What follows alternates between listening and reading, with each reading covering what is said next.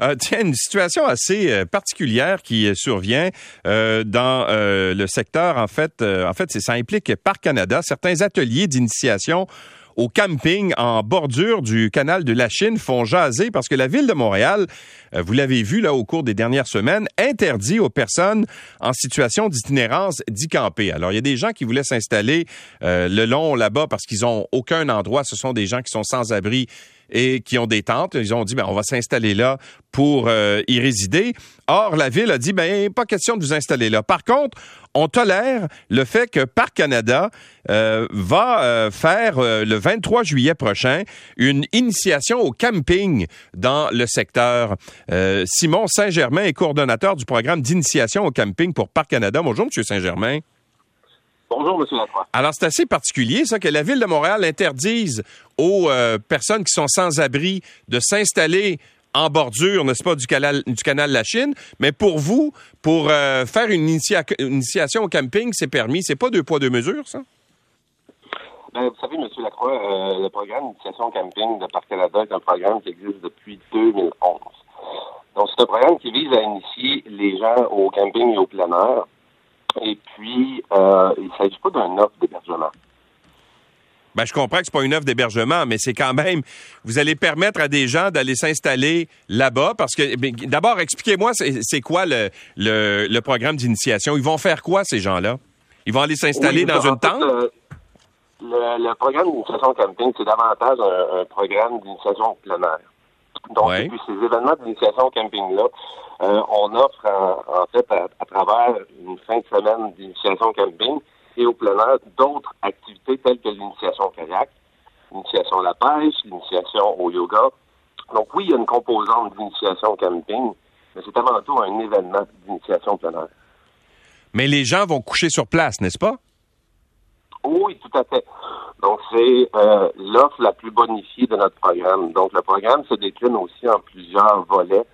Donc, on a des ateliers qui sont offerts gratuitement à travers euh, les bibliothèques, à travers des partenaires euh, communautaires.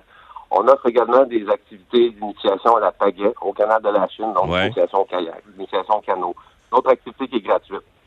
Ces événements d'initiation camping qu'on organise le 23 juillet, c'est comme un concentré de l'ensemble de nos programmes d'initiation plein air et au camping. Mais vous trouvez pas un- euh, ça un peu particulier que la ville de Montréal vous permette de le faire et qu'on ne permette pas aux gens qui sont en situation d'itinérance, donc qui euh, euh, ont besoin d'un endroit pour pour se loger parce que ils n'ont pas d'appartement puis tout ça puis les, gens qui vivent dans des tentes là, sur le bord euh, sur le bord de la route ou dans des parcs comme ça là, de façon permanente, ils l'ont pas choisi nécessairement ou s'ils le choisissent, c'est euh, c'est pas par euh, en fait c'est parce qu'ils ils- ont pas le choix de se loger de cette façon-là. Vous trouvez pas ça un peu particulier?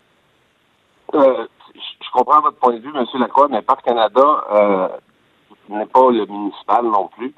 Et puis, on est nous-mêmes très sensibles aux réalités vécues là, par les personnes en situation d'itinérance. D'ailleurs, plusieurs d'entre eux, euh, si vous prenez là euh, sur le canal de la Chine, trouvent refuge sur les terrains de Parc Canada. Et puis, dans la mesure où euh, le campement euh, est sécuritaire, euh, que l'occupant euh, respecte l'expérience du visiteur, donc les autres visiteurs, et puis que nous n'avons pas de nous-mêmes besoin de, de l'emplacement pour des événements, bien, Parc Canada va adopter une certaine tolérance. Et il y en a combien en ce moment qui sont sur vos euh, vos, euh, vos terrains?